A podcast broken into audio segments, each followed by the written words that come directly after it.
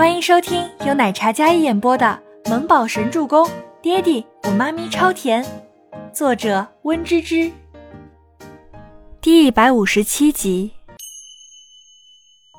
不过我家那小孩从小跟我长大，有些认生，不然有空的话带出来跟你家妞妞一起玩。倪清欢说道。吴山童也理解了，她是单亲妈妈，没关系。等有空的话，带孩子出来玩玩。妊娠呢，说明他胆小。你一个人带孩子啊，也是不容易的。等有空吧，倪清欢笑着说道。其实周周不是妊娠，那孩子长得跟周伯言复制粘贴似的，一看就知道是周伯言亲生的。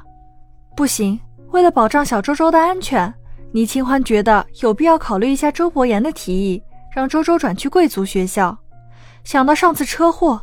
倪清欢觉得，要是周周曝光的太厉害，万一周伯言什么仇家找上门，那么小家伙的安全就很麻烦了。他们父子太像了，一看照片就知道是父子关系。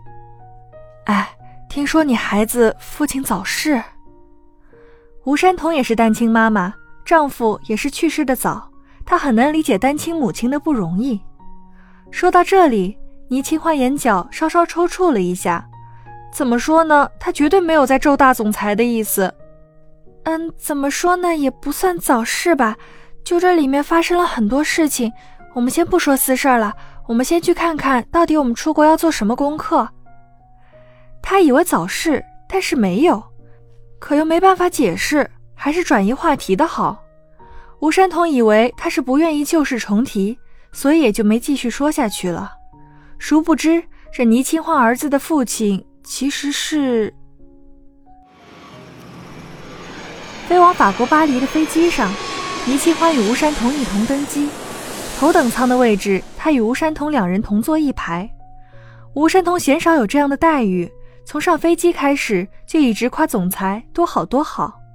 而艾琳与两人分开，似乎并没有想和两人同行的意思。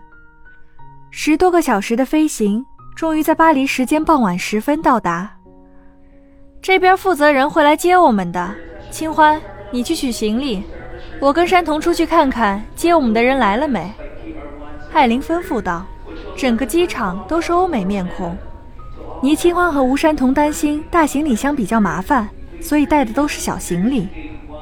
那些行李是公司带来的样板，你去取，上面贴了有医药 logo 的字贴。我跟山童在外面接待的人汇合，你好了之后就给我们打电话。艾琳拉着自己的行李箱，那态度完全就是一副领导人的姿态。因为她有经验，以前都跟孟年星来这里学习过。吴山童虽然也是总监级别，可这边非常不熟。我跟清欢一起去吧。吴山童有些不放心，取个行李而已，你作为总监是要跟这里负责人最先碰面的。艾琳并没有让吴山童跟倪清欢一起。那行。山童姐，你帮我拿这个小行李箱，我去取大箱子。倪清欢估摸着应该会很快吧。再说了，这人生地不熟，最好还是不要跟艾琳起冲突，不然山童姐夹在中间也难办。但倪清欢不知道的是，自己等行李箱这举动早有安排。倪清欢站在行李运输带前，一直盯着依次出现的行李箱，可是并没有出现印有医药 logo 的行李箱。倪清欢拿出手机，准备给艾琳打电话。看着大家依次领走行李箱后，一个黑色的大箱子孤零零的无人领取。倪清欢上前去查看，很大的一个箱子。刚才从他面前路过时，他还看了一眼，然后发现这个箱子的确有医药 logo 字样，不过那个 logo 不仔细看，压根就看不到在哪里。很小的一个 logo，几乎是迷你型。倪清欢深深呼吸一口，然后将手机放进包包里，这才弯身将那个大箱子托起来。很重，似乎不像是装衣服的箱子。这箱子一看就是铁制的，这里面是装了什么宝贝？非得这样弄过来，弄得这么厚一个铁箱子。倪清欢那张白净的小脸上有一抹生气。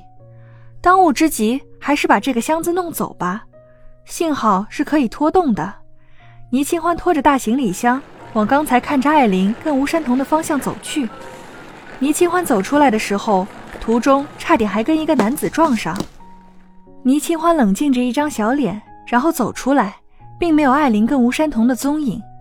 身后摸了摸手机，包里哪里还有手机在？倪清欢立马翻看包包，手机、护照、身份证都不见了。他瞬间就慌神了，一定是刚才那个撞了他的男子。知人知面不知心，看着像个绅士，竟然是个小偷。倪清欢吃力地扛着行李箱，立马走到机场的保安室。无奈对方听不太懂英语，只能用法语沟通。倪清欢当下没有任何的有效证件，想要借一个手机打电话。要命的是，他根本没记住山童姐他们的电话。想要查看监控，可是对方压根就不知道他到底在比划什么。焦急又无助的处境，机场人来人往。倪清欢看着这些来来往往的陌生面孔，心中顿生出一抹惶恐。女士，抱歉给你造成了不便。你是想查监控吗？忽然，一位说着流利英语的男子出现，简直就是救世主从天而降一般。倪清欢点头，那名穿着保安制服的男子翻译了他的意思，然后去机场查监控。果然看到了，就在刚才那名男子撞上他的时候，从包包里顺走了手机还有护照。如今拨电话过去，已经是关机状态。倪清欢有种走投无路的感觉。但那名英语流利的绅士提议说可以带他去找他朋友时，并且能陪他一块去警局立案。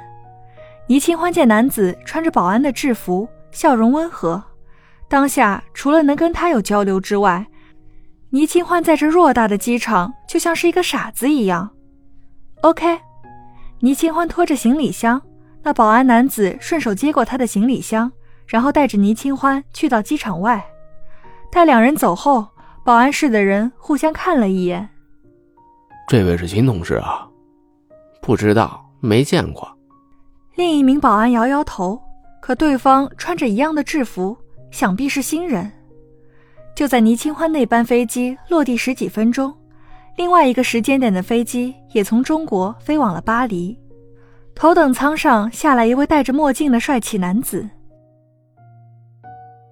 本集播讲完毕，我们下集再见。